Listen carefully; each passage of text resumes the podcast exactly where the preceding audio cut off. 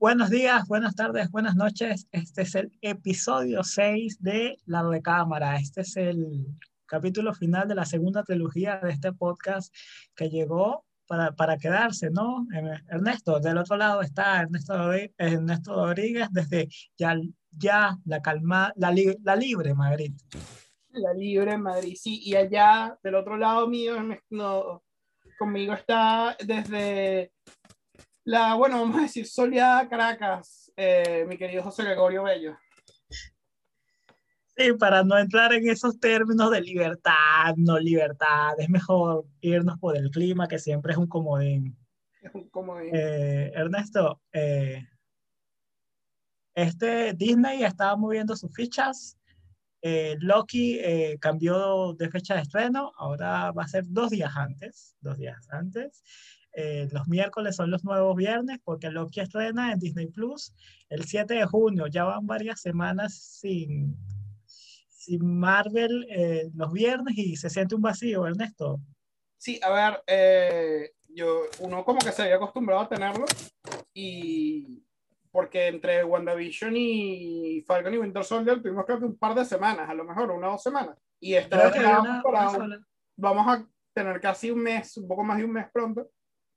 Y sí, o sea, yo ya tenía la costumbre de tener el episodio los viernes nuevos y, y la discusión en Twitter y tal, y he sido, creo que ha dejado el espacio. Mi teoría de lo que está haciendo Disney y por qué movió la fecha de Loki a los miércoles es que sí, sí, en las series animadas de Guerra de las Galaxias, de Bad Batch, no me niego a usar el título como traducido porque es terrible la traducción. Eh, Está la remesa mala es la que no se envía. Que no se envía. Eh, está los viernes.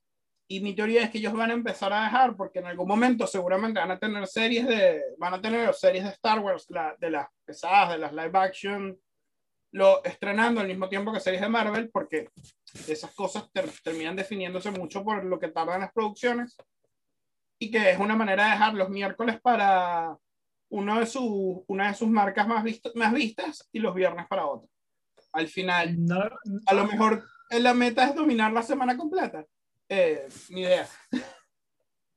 Claro, o sea, yo digo que sí, la meta a largo plazo es dominarla la semana completa, eh, que toda la semana se esté hablando de un, de un producto de Disney Plus, pero yo hubiese dejado más verlo Marvel los viernes y sobre todo porque eh, vi los primeros minutos de, de, Bad Batch y dije que no la iba a seguir viendo. Realmente, mira, ahí me, me encantó, me encanta de Mandalorian. Creo que Mandalorian, si mal no recuerdo, salió un jueves, un martes y después dice, sí, código todos los viernes el estreno, eh, pero vi de Bad Batch los primeros minutos y las animadas de Star Wars, no las animadas de Star Wars, no, para mí no. Eh, tendré que esperar a que se estrene Obi-Wan Kenobi eh, para volver al, al, universo de Star Wars, porque eh, de verdad The Bad Batch no, no, no me convenció en los primeros 10 minutos. Yo puedo decir The Bad Batch, y no, no de la serie, pero puedo decir que las series animadas de Filoni, las dos anteriores a mí me gustan mucho. Clone Wars creo que puntualmente termina siendo un complemento necesario para la controversial, es la palabra, serie, de trilogía de precuelas que hizo Lucas en su momento. Creo que termina dándole muchísima, creo que terminan dándole muchísima más fuerza a esas películas, a esa serie. O construye unos personajes que Lucas no se tomó el tiempo de, de, de construir, desarrollar. Y desarrollar. Entonces, cuando los ves así, y ves esa última película, sobre todo eh, Venganza de los Sith, casi como un final a la serie, por lo menos para esos dos personajes, eh, para Obi-Wan y Anakin, termina teniendo muchísima más fuerza que, por su, que la que tenía originalmente. Y Rebels eh, llena un espacio en el universo Star Wars, siempre súper interesante, que es cómo se formó esa primera alianza rebelde contra el Imperio, eh, y está muy bien construida y te muestra qué estaban haciendo los Jedi mientras tanto, y él se permite rescatar personajes de su serie anterior, entonces ambas me, me gustan mucho. Es verdad que ambas son en un principio más para un público infantil y después él va metiendo más cosas de la mitología de Guerra de las Galaxias como para mantener a los fans y que, y que puede entrar entonces ahí a, más, a profundizar más a los personajes, pero ya los niños vieron los colores brillantes y tal, entonces quedan como enganchados.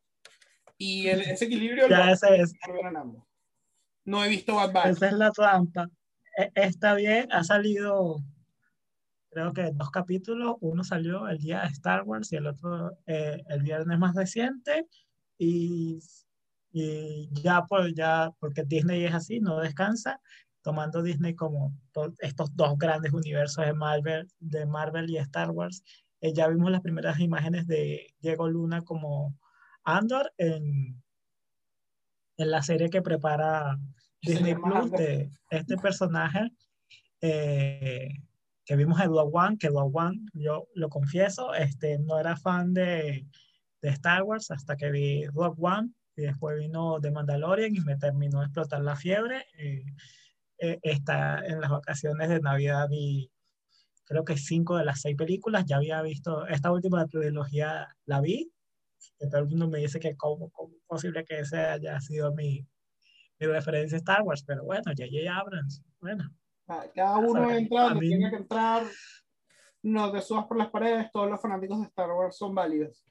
Pero bueno, eh, sí quería, porque esta vez no vamos a tener nuestro formato virtual, pero vamos a cerrar en cine con otro tráiler que salió hace poco, que a mí me atrae mucho, es una película que yo le tengo el ojo puesto desde 2019, que es The Green Knight, El Caballero Verde de Dave Lowery, pero está produciendo bien su apellido eh, protagonizada por Dave Patel, la historia de la leyenda de Gawain, uno de los caballeros de la mesa redonda de Arturo, contada en formato de película de miedo, lo trae A24, que es el estudio donde, de donde sale Ari Aster, el estudio donde sale Uncle James, eh, es el estudio que trajo a Estados Unidos Parasites, eh, bueno, Occidente, Parásitos. Entonces le tengo el ojo muy puesto a la película, esta parece su primer blockbuster, entre comillas, y salió un tráiler y, y si la película, el guion es terrible, igual tiene tres estrellas de cinco porque se ve preciosa, por lo que hemos visto en el tráiler. Eh, de verdad, o sea, me le tengo el ojo puesto desde hace tiempo y ahora más, que ahora que nos dejaron ver un avance.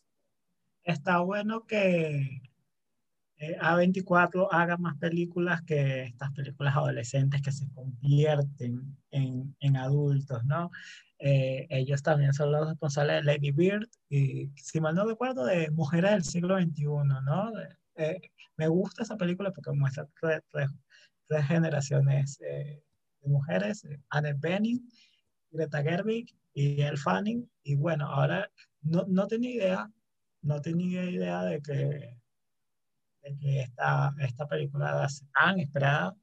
y Dev Patel, Dev Patel, el, el el recuerdo que yo, aparte de Slumdog Millionaire, que yo tengo de, de Spatter, es bueno porque Leon, la película con Nicole Kidman y Rooney Mara, pero siempre va a tener esa mancha de Avatar, que es como que parece un, un sinsentido. O sea, sobre todo porque tiene los nombres de Spatel en Night Shyamalan, desastre. Cuando decimos Avatar, hablamos de la película El último maestro Aire, no de la serie animada Avatar, ni de la película de, de James Cameron. Avatar. ni, los avatar, ni los avatares que estábamos nosotros rellenando, porque sí, o sea, pero sí, o sea, eh, no sé si quieres presentar tú el formato del episodio de hoy, que es un formato un poquito distinto uh, de aquí en adelante. Sí, sí a, eso hoy. Eh, para esta segunda parte del programa eh, decidimos hablar de un tema especial. Eh, vamos a hablar de, de los proyectos alternativos de artistas musicales, estas otras bandas o superbandas o a veces trabajos solistas que hacen algunos artistas reconocidos como para liberarse de, de, las expectativas que uno tiene de su banda principal. Sí, de, proyectos consagrados que luego de esa consagración decidieron que tener un proyecto paralelo porque quizás no cuadraba mucho lo que lo que estaban haciendo con este nuevo, con pálpito que sintieron y es como que mejor que arruinar o cambiar la, la, metodología de esta banda, mejor creamos otra o creo otra, porque a veces son solistas que se despegan de, de la banda principal y bueno, tienen otro rumbo musical completamente distinto. Sí, y bueno, a veces ese grupo musical termina opacando casi a, a esa banda original de la, con la que se consagraron, que es el caso, tú lo ibas a mencionar y te lo estoy robando descaradamente. Eh, una pequeña ventaja como grabamos esto, pero es el caso de Albarn y, y Gorilas. Eh, de Blur. Que él venía de Blur. Blur, una banda, competía con Oasis a hacer la cara del Britpop y Albarn hace Gorilas y probablemente sea más conocido hoy por hoy por lo que el trabajo de Gorilas que lo que hizo con Blur. Sí, porque Gorilas tuvo, tuvo algo que es que unificó a las generaciones. Esta generación nueva, tipo no, 97, 98, la gente nació en esos años, que eran justamente los años de, de mayor resplandor de, de Blur, no conocen mucho Blur, sino a Gorilas. Blur le llega como un agregado cuando ven, hey, el que está detrás de estos muñequitos de gorilas es Dave Larver. ¿Qué más ha hecho él? Y así llegan a Blur. Mientras que uno, el que tiene un poco más de edad, sí, como que sabe de dónde viene Blur y después eh, sale Gorilas, cae en cuenta como que ya va, ¿quién está detrás de esto? Es Damon Albert. Damon Albert que justamente lo hace, o sea, no voy a decir que justamente lo hace, no esté en su cabeza, pero si es como que el hecho de que Gorilla sea animada eh, responde también a eso de quiero hacer algo totalmente distinto sin lo que me precede. Y a partir de eso, Gorilas. Sí, yo creo, además Gorilas eso, es un trabajo que le permite salir de, de, del género que trabajaba con Blur e irse a otras cosas. Eh, Gorillaz siempre ha sido un proyecto que sin miedo de meter hip hop, de hecho, de meter electrónica, de trabajar sonidos más pop, de, le ha permitido descubrir artistas. Todo el mundo se le olvida para muchos la primera, por lo menos para mí, la primera acercamiento con Caligucci fue precisamente porque apareció en Humans de Gorillaz. Eh, y la primera vez que escuché a. Ay, el que rapea en Ascension a Vince Staples fue por Gorillaz también. O sea, creo que eh, otra cosa que se ha permitido ahí es, abrirse y descubrir y descubrir artistas nuevos y, y, hacer que los escuchemos. a mí me pasó con el disco del año pasado de, de Gorillaz, eh, no me acuerdo cómo se llama, no, no tengo fijado que ahorita el nombre, que veía a los colaboradores y entonces les daba para escuchar más de los colaboradores porque me, me gustaba la canción y no tenía más música. Entonces me sorprendió cómo Gorillaz ciertamente ha sido como que ese, esa banda para descubrir nuevos talentos más allá de la propia banda. Sí, porque también siempre ha sido una excusa para colaborar de Albert. Pero bueno, tú me puedes robar una de las que yo mencioné antes ahora, si quieres. Claro, antes conversábamos sobre Lagos y Araguato, que son estas otras bandas de, Luis Jiménez, que es el, como que el rey Midas actualmente de la escena musical venezolana. Luis Jiménez, conocido por ser eh, líder de Los Mesoneros, que ya de por sí es un bandón. Eh, tiene dos proyectos paralelos, Lagos, que eh, se acerca más al urbano y donde comparte con Mr. Onabit, y Araguato, que es nuestra super banda, compuesta con Rodrigo González de Vinilo Versus y Carlos Imperatori. Entonces, eh, te voy a poner en aprietos, Ernesto. ¿Cuál de las dos te gusta más, Lagos o Araguato? Araguato. Eh, no me, genera un aprieto. Las dos me gustan mucho, pero mis gustos siempre se, van se han ido más por la parte rockera y es normal que, que me guste más la banda donde Luis se permite como que explotar su parte más rockera, psicodélica, que creo que en Los Mesoneros inclusive, porque Los Mesoneros siempre fue una banda como de indie pop, indie, pop rock, o sea, a veces los mesoneros son muy pop con guitarra, eso no es un insulto, entre solo como sonido, y, y, lo ha liberado a hacer otras cosas que no era guato. Ojo, me gusta mucho Lagos, me gusta mucho ese acercamiento con espíritu casi indie, con, o sea, esta... Eh, me acuerdo de la primera vez que sacaron Reset, alguien lo escribió como reggaetón indie y eso, o sea, ese acercamiento a la música urbana, pero sin perder la, la, lo que lo hace como un músico más indie, un músico más experimental. Entonces, han salido canciones muy, muy interesantes de ahí. También que Luis es un compositor extraordinario que todos los coros que escribe uno se los sabe. A eso iba. a, a, eso, a, a, eso iba, que eh, las letras de Luis son identificables y una vez que tú los escuchas en cualquier sonido dice, es que también sirve para. Entonces habría que ver cómo él separa las cosas. porque la separación de las cosas muchas veces está en la música que, que acompaña las letras. Pero, ajá, porque mencionaste algo que leí esta mañana un tweet que decía que eh, de Kurt Cobain siempre iba a ser mejor que de Dave Grohl porque Kurt Cobain eh, tuvo mayor impacto en un género, mientras que Dave Grohl tomó elementos de cosas que ya estaban. Dave Grohl, eh, baterista de Nirvana, luego líder de Foo Fighters y es de otra banda que vamos a hablar también. Entonces, yo te pregunto, en esta discusión, Kurt Cobain, Dave Grohl, lastimosamente no tiene, no, hay comparación tal, porque Kurt Cobain fue, fue poco en cantidad lo que nos dejó. La pregunta realmente es para ti, la calidad de Kurt Cobain versus lo que ha hecho Dave Grohl después de Nirvana, Si me pones a escoger, o sea, Kurt es probablemente uno de los mejores compositores de su generación y su generación incluye a Dave, o sea, por temas de edad. Eh, tanto a nivel lírico en lo que hacía, Kurt Cobain cuando quería podía componer poesía, como que si bien está en un género tan sucio como el grunge, y no lo digo yo, lo decía él, es un tipo que tenía una capacidad de entender las canciones como a nivel de pop también, entonces bueno, él siempre decía que Smells Like Teen Spirit era una canción de pop perfecta, pero que él le había puesto una guitarra distorsionada. Y yo creo que el, tener esas dos cosas lo, lo hace para mí un mejor compositor que Dave, que Dave es grandísimo y con Foo Fighters hizo Everlong, que es una de las mejores canciones de los 90, pero lo de, lo de Kurt es fuera de serie.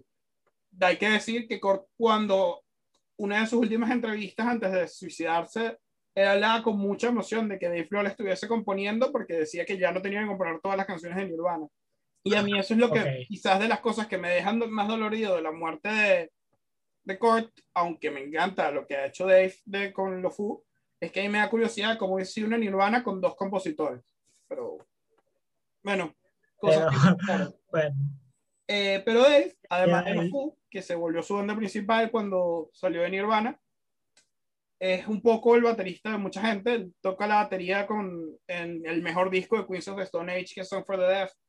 Toca la batería con Jack Black en Tenacious D y toca la batería en una banda, en una de estas super bandas que están a veces, que es también un proyecto de estos alternos para todos sus miembros, que es Them Crockett Vultures, que grabaron un solo disco, pero es donde está, está Josh Homme, de Josh Homme, o Josh Homme, de Queens of Stone Age, John Paul Jones, el bajista de una banda que quizás le suene, Led Zeppelin, y por supuesto de poca cosa, ¿no? Y poca cosa ese grupo, ese power trio que un disco trabajado en los groups con mucho de blues sucio y muy, muy potente. O sea, muy buen disco. El de The Crooked Vultures, lástima, es un solo disco.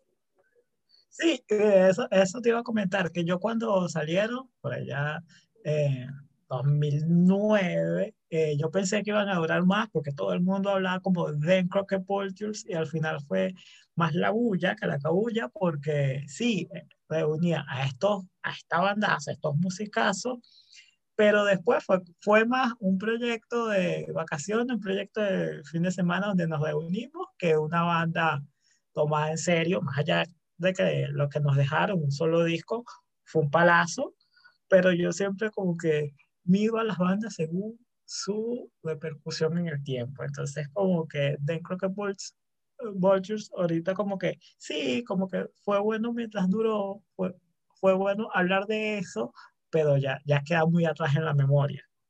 Sí, Porque a veces pasa que, y, que, los músicos también... Ajá. Dime, dime que el propio Josh además se ha dedicado a otros proyectos alternos, además de Construction Age. Él toca batería en, de vez en cuando en Eagles of Death Metal y toca y tiene Desert Sessions, que es como este proyecto donde hace donde explore ideas que no puede hacer. O sea, también son músicos que están todos haciendo muchas cosas. De pronto solo tienen tiempo para un disco. Sí, y, y, y, se toman los otros proyectos como una bocanada de aire fresco, es decir, para experimentar. Por ejemplo, a mí me gustaba más lo que hizo Julián Casablancas en su primer disco como solista, Phrase for the Young, que lo que hizo después con The Boys, porque terminaron siendo muy experimental. O sea, The Strokes es una de esas bandas donde todos, su, donde todos sus miembros tienen proyectos paralelos y, y, que se toma bastante tiempo entre disco y disco The Strokes, justamente porque ya después de 20 años siendo una banda, siendo una banda, yo creo que también necesitan un respiro y, y, no siendo cualquier banda, de paso siendo los salvadores del rock, ¿no? The Strokes, creo que necesitan un respiro de, de lo que significa The Strokes. Eh, Albert Hammond Jr. tiene un discazo, el mismo que sacó Francis Rowell, a mí me gusta mucho, es el más, el, es el más íntimo de su carrera como solista. Pero te decía que lo que ha hecho Julián Casablancas con The Voids, a mí no me termina de convencer porque lo toma muy a juego. Y ese, no me gusta tanto que lo, que lo, toma, lo tome tan a juego. Eh, sí, improvisa, eh, experimenta, pero al final el resultado es como que mmm, lo dejó a medias. No sé, no sé qué sensación te da a ti The Voids. A mí el segundo disco, porque creo que tienen solo dos discos de Voids, el más reciente sí. me gusta.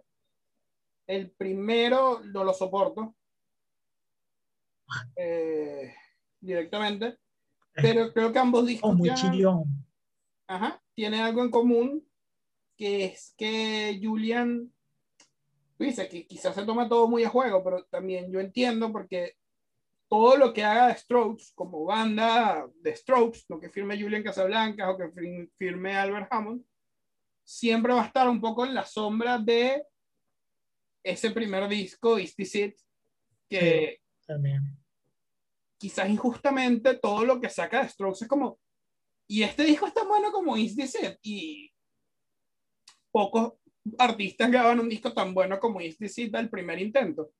Entonces, creo que sufren un poco más en East It, y el siguiente disco es Room on Fire, que es un poco más divisivo, pero que tiene una canción como Reptilia, y oh, eso le pasa a muchas bandas de Cejalona, de Killers todavía los comparamos con Hot Fuzz, eh, y a los, los Yeah, yeah, yeah por mucho tiempo no los compararon también con ese primer disco, que creo que un disco homónimo, o sea, esas bandas de Cejalona muchas se quedaron como comparadas con ese primer disco, y creo que a Strokes puntualmente le pasa más que a los demás. Claro, porque tienen que combatir contra su propia sombra y, y, y ellos mismos no son los mismos, ya tienen 20 años más ya son unos hombres que han pasado casi todos por rehabilitación, sino todos. Sí, además Julian es todo un desastre. Pero sí, no. Cada ojo, vez menos. Ojo, que no, no es la única motivo por el que por el que los artistas quedan fuera de su banda. Eh, Tom York, vocalista de Radiohead, que sigue siendo una banda que todos sus discos son muy aplaudidos por la crítica, igual ha decidido trabajar por su parte y yo creo que es más un tema de, de ahorrarse la negociación de, de, estar en una banda. Sí. Si estás en una sí. banda y tú compones una canción, tienes que adecuar. de acuerdo, hay, hay muchas cabezas. Sin embargo, Tom también formó una banda fuera de Radiohead, que era originalmente su banda de gira, pero que terminó siendo un grupo serio que es Atoms for Peace, donde también comparte con Flea de Red Hot Chili Peppers y también grabaron un solo disco que es como banda que se llama Mock, aunque Flea sigue tocando muchas veces con Tom como solista, pero Mock es un muy buen disco. De hecho, yo creo que es mucho mejor que el disco que, que acababa de sacar Radiohead cuando salió. Radiohead acababa de sacar King of Lean mm. y yo creo que Amok es mejor disco que King of Lean. Yo me acuerdo que en el proyecto solista de Von York, que tiene una canción en Crepúsculo, tiene una canción en la película de Twilight. Todo el mundo eh, tiene una canción en Crepúsculo buenísima, Harry Damage, me acuerdo, hipnótica, sí, me, me, gusta, desde lo que he escuchado en su proyecto solista y Atom for Peace, qué bien que la nombras, porque no me acordaba, porque de paso, esto de, de estas bandas son de comienzos de la década pasada. Entonces, entonces, son, son bandas que nosotros escuchamos por primera vez muy chiquitos, o sea, muy, ya éramos grandes, pero más chiquitos que ahora, ¿no? Uh -huh. Una de esas fue de las Shadow Puppets, eh, cuando salió, es como que estaba, no, no sé, no voy a decir que Arctic Monkey es su apogeo, porque Arctic Monkey ha tenido muchos apogeos, como que uno para cada tipo de, de, fanáticos que tiene, pero cuando salió a mí me gustaba mucho eh, ese Arctic Monkeys. Eh, después, después conversamos sobre cuál es el Arctic Monkey favorito de cada uno, porque es polémico por, por, mis elecciones. Pero cuando salió The, the, Age, the Age of the Statement, eh, el disco debut de, de las Show Puppets, eh, ellos tienen dos, The Age of Understatement y el más reciente, que es Everything You Come to Expect. ¿Cuántos años hay de separación entre los dos? Creo que ocho años de separación entre ambos discos. Porque ambos... a ver, eh, las dos cabezas en la Shadow Puppets son Miles Kane, que es un músico inglés con muchísimo éxito en la isla del Reino Unido, y Alex, que bueno, es la voz de los Alex, mi pana Alex, que es la voz de los Arctic Monkeys. Evidentemente. Ale, Ale. Ale, amigo del podcast, Alex Torno. Eh, sí, sí, sí. Seguro que está escuchando. Abrazo. Abrazo.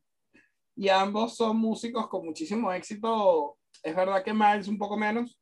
También amigos de mucho tiempo. Y pero es normal que se ocupen con otras cosas es verdad que el último disco de los Arctic Monkeys, eh, eh, Serenity Base. Ojo con lo que vas a decir. Ojo, ojo. Eh, originalmente, Alex Turner lo compone pensando en hacer un disco solista o hacerlo con la Shadow, con la Shadow Puppets. Y el resto de la banda, cuando ve las composiciones, dicen: No, no, no, lo haces con nosotros. Nosotros nos gusta esto. entonces también. Y ya es hora de regresar influye, sí, sí, influye mucho. Tranquility Base of Telan Casino, por cierto, disco infravalorado, yo estoy de acuerdo contigo. Eh, también es un disco mucho más denso que la mayoría de los trabajos de los Arctic Monkeys, entonces entiendo qué pasó. Pero muy buen disco, si pueden volverlo a ir a escuchar. Pero ojo, volviendo a traerlo a Venezuela, hay veces. Yo nunca le va a perdonar. Que hay proyectos que casi me cuesta mencionarlos como proyectos alternos. Eh, aquí ya hemos mencionado antes a La Pequeña Revancha de Claudia Lizardo con, con Juan Almedillo, que es vocalista de Los Mentas. Y que yo a veces no sé si me ah, gusta, cuál me gusta más de ambos proyectos.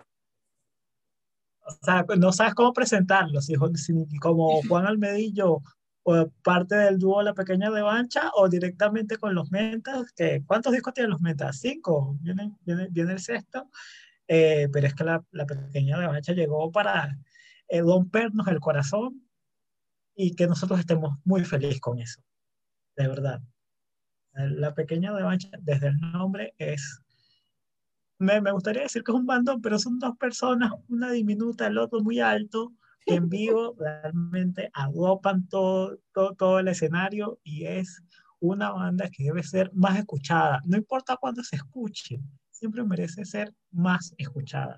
Las letras de la pequeña revancha, con, con sus complicidades, con sus señuelos, eh, son muy buenas. Tienen, ellos tienen, ¿son dos discos o dos EP, Ernesto? Dos EP, pero el segundo dura casi un disco.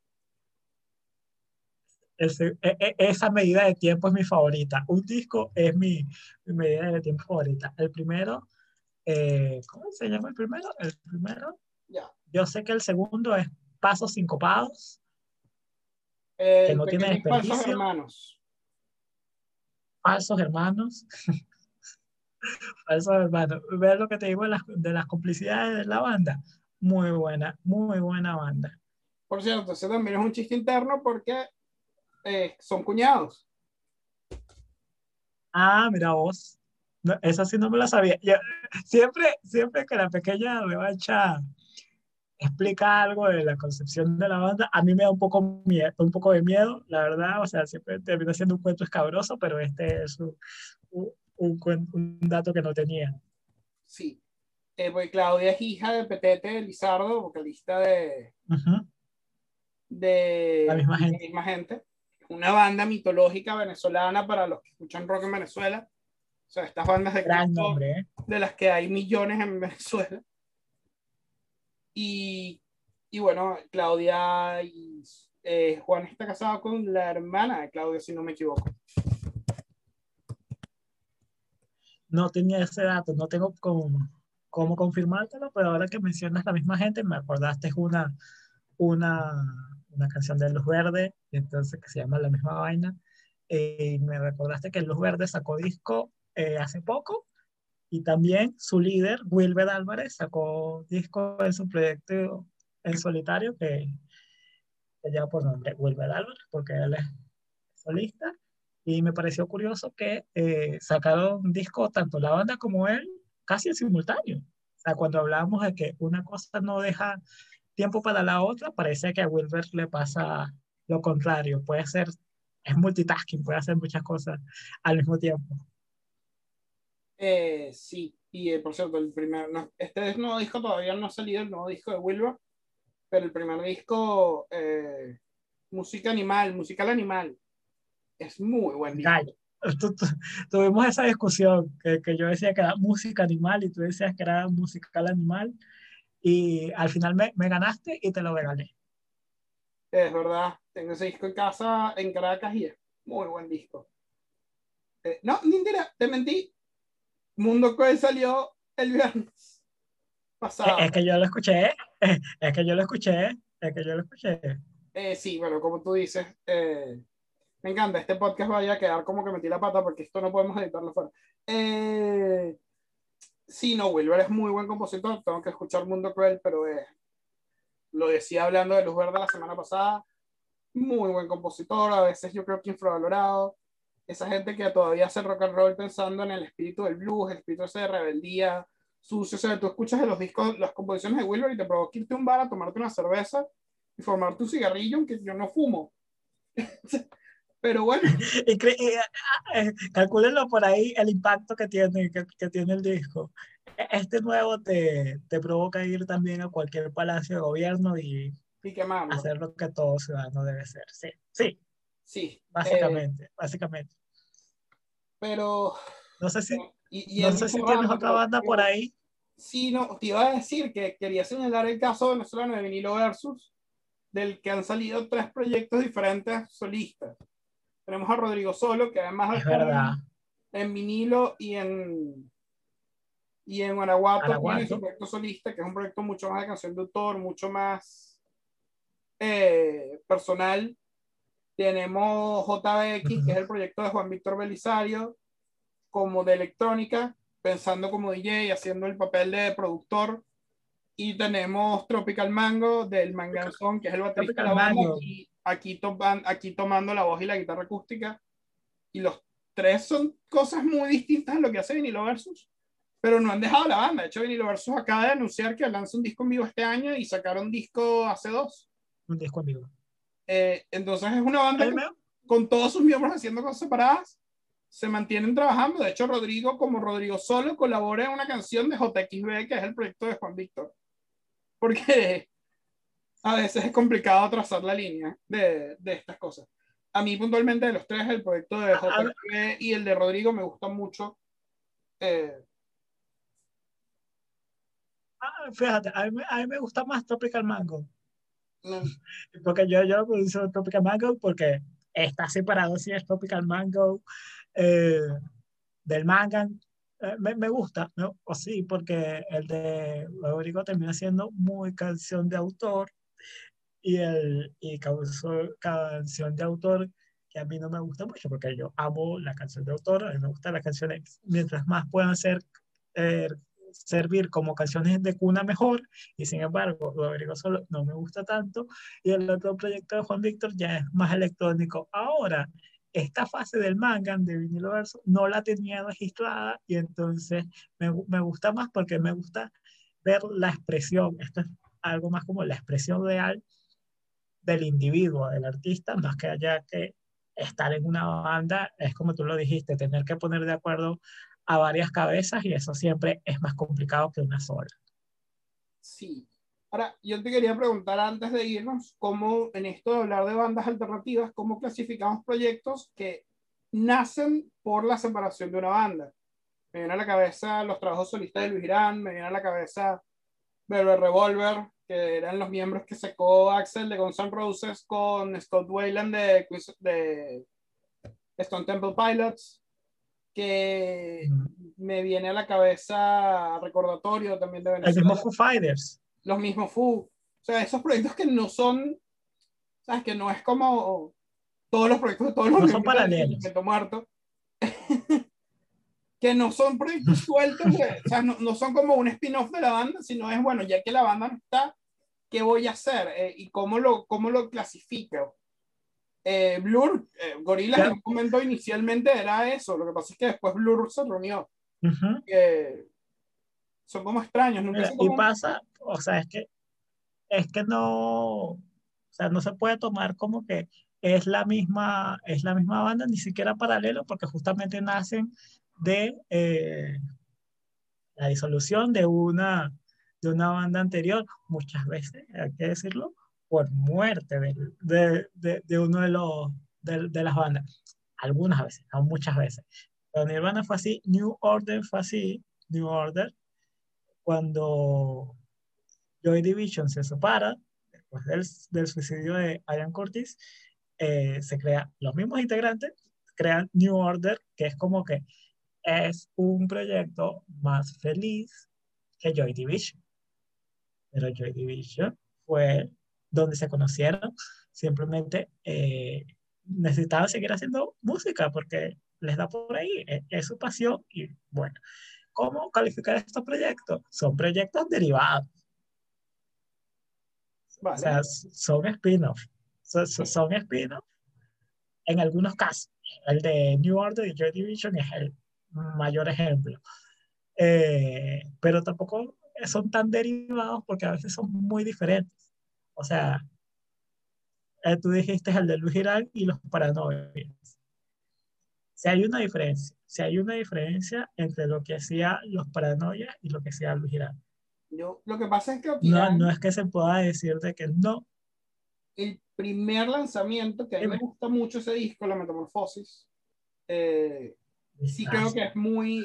Es de, lo mejor, continuación.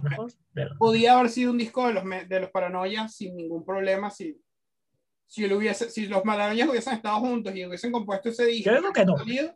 yo creo que hubiese podido salir como un disco de los Paranoias. Es verdad que las letras son mucho más personales, sí, pero hubiésemos simplemente dicho, coño, es un disco más personal para el vocalista de los Paranoias, pero sigue manteniendo el sonido, no sé qué. Creo que lo posterior, estos últimos es que... han sido mucho, sí son proyectos que él no pudo haber sacado con la banda. A mí me gustan mucho los Paranoias. Creo que de estas bandas que se han separado de Venezuela, es una de las que no, son los Paranoias. Sí, o sea, junto con, junto con Americania. Americania es increíble como es justamente el líder, el, vocalista de Americania, eh, es el único que no ha sacado un proyecto solista.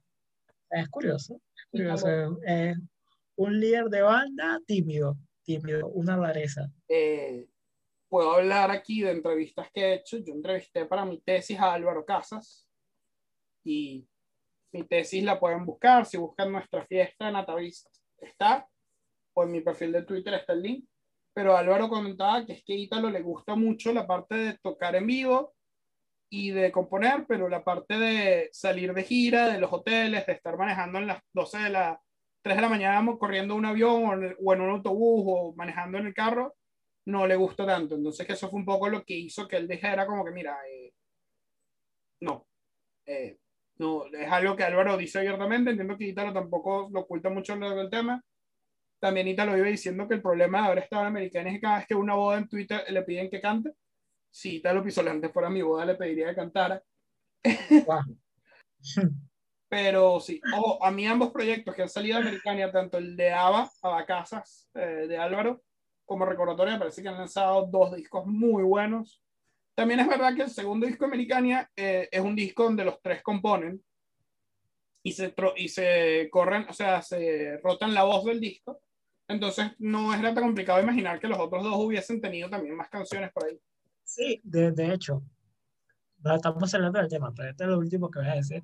Eh, el segundo disco de, de, Americania es mucho más parecido a Recordatorio que, lo, que al disco anterior de Americania. Después lo planteamos. Después lo planteamos. Pero, planteamos, pero a mí me da esa sensación. Sí, yo creo que es verdad que el, el disco de, de, que está el Rey Drama tiene más en común con Lógica Rasbalosa que con Sigo, sí, claro. Sigo es un disco donde, y ya estamos, sí, como tú dices, nos desviamos del tema, pero volvemos ahorita. Lo Sigo es un disco que yo creo que está muy bien compuesto líricamente, pero que musicalmente es un poco el rock aquello que se hacía en esa época. Disco, por cierto, está cumpliendo 10 años. Es un disco que la letra eleva, un disco que a nivel de producción y a nivel de, de composición de la parte musical tiene mucho de lo que estaba pasando en el momento. Y estoy en ojo, uno es hijo de su tiempo. Y tenías que empezar por algún lado. Pero sí. Eh, a mí me gustan mucho ambas, ambas, ambos, ambos discos. Quisiera. Bien, volviendo, volviendo. No sé si te queda una banda ahí, o sea, otra, otra banda. Sí, o sea, a ver, voy a despedirme con una banda, es mucho, pero banda medio vieja, no, vieja mucho, o sea, estoy hablando de rock, estoy viendo rock clásico, pero en los 70 Clapton sacó un disco que es súper conocido, que es Leila and Another Assorted Love Songs, que es un disco que grabó con Dwayne Allman, recién saliendo de Cream, que era un proyecto alternativo y que terminó sirviendo para despegar la carrera solista de Clapton y que cuando lo ves con los ojos de los años que han pasado y ves hacia atrás, pero Clapton nunca fue mejor ni antes ni después como compositor, como guitarrista, que es como es más conocido, ni como cantante que allí. caso Leila, eh, creo que es la última de estas bandas alternativas que tengo que mencionar. Ah. En este momento más, pero discaso Leila, no solo la canción Leila, oigan ese disco. Leila, el cuento de eh, de, te, te, lo sabes, el cuento de, de, por qué se llama así. Eh, ah, ¿por qué se llama así? No, porque la canción es compuesta para la esposa de lo sabes.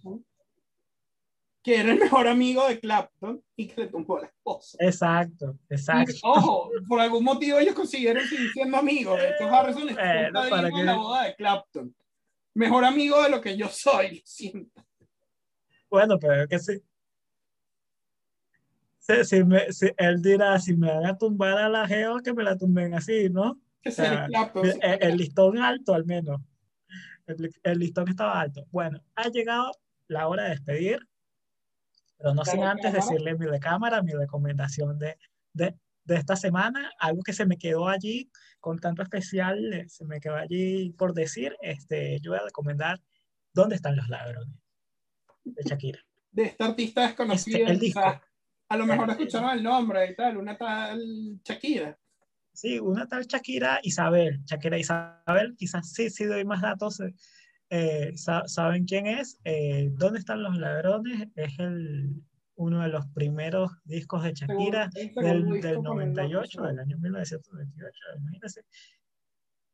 Eh, tenía, tenía seis años yo. el nombre del disco viene porque en un viaje ¿no? en Bogotá le roban la maleta, la maleta donde estaban las canciones del, del disco que venía después de Piedra Descalza. O sea, ella tenía un presupuesto de, como de 3 millones de dólares para este disco y lo estaba preproduciendo y le robado las canciones.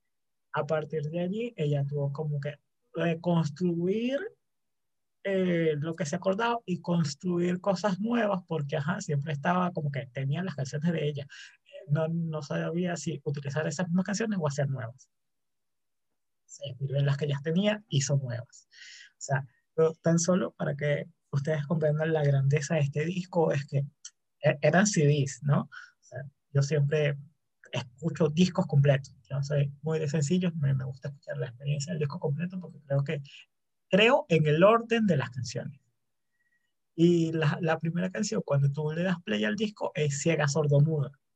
Entonces, por allí es eh, es la entrada perfecta a este disco, que es el mismo disco que tiene Moscas en la Casa, que tiene eh, Dónde están los ladrones, y que remata, porque es un disco de rock, básicamente, pero remata con ojos así, ojos así. Ojos así de Shakira es, mira, eh, así uno no tenga sangre árabe, uno mueve las caderas con ojos así, porque de paso es una canción hermosísima, ojos así. Hermosísima y poética. A mí me parece. Uno tiene que estar claro hermosa, del tamaño. ultra dedicable. Sí. Es que uno tiene que estar claro de la, de la grandeza de este disco cuando ves que Shakira ha cambiado tanto su sonido, porque las canciones de este disco todavía las, todavía las rescata en vivo. Sordo, sea sordomuda puede salir muchísimas veces en vivo. La misma Inevitable, Ojos Así. Qué buena canción es Inevitable, entre paréntesis. Eh, para bloquear, para batir la melena. Pero. Para batir la melena.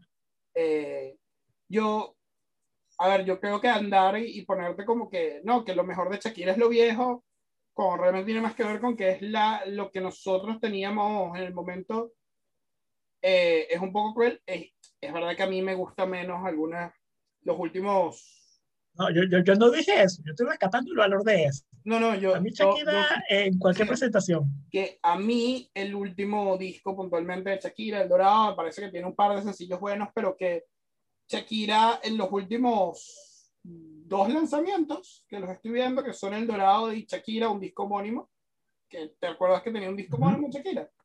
Sí, sí, sí. Sí, que Shakira llegó a un punto en que sacaba canciones y discos son muy, son muy, son sencillos, son conexiones, tienen algunos sencillos bueno, es una excusa para saltear sencillos, pero realmente no, no trabaja el formato de disco y que esos primeros cuatro lanzamientos de Shakira, o sea, Pies Descalzos, ¿Dónde están los ladrones? Servicio de lavandería y los dos Fijación Oral, que además los coproduce Cerati, son son discos, son trabajos completos, son pensados así.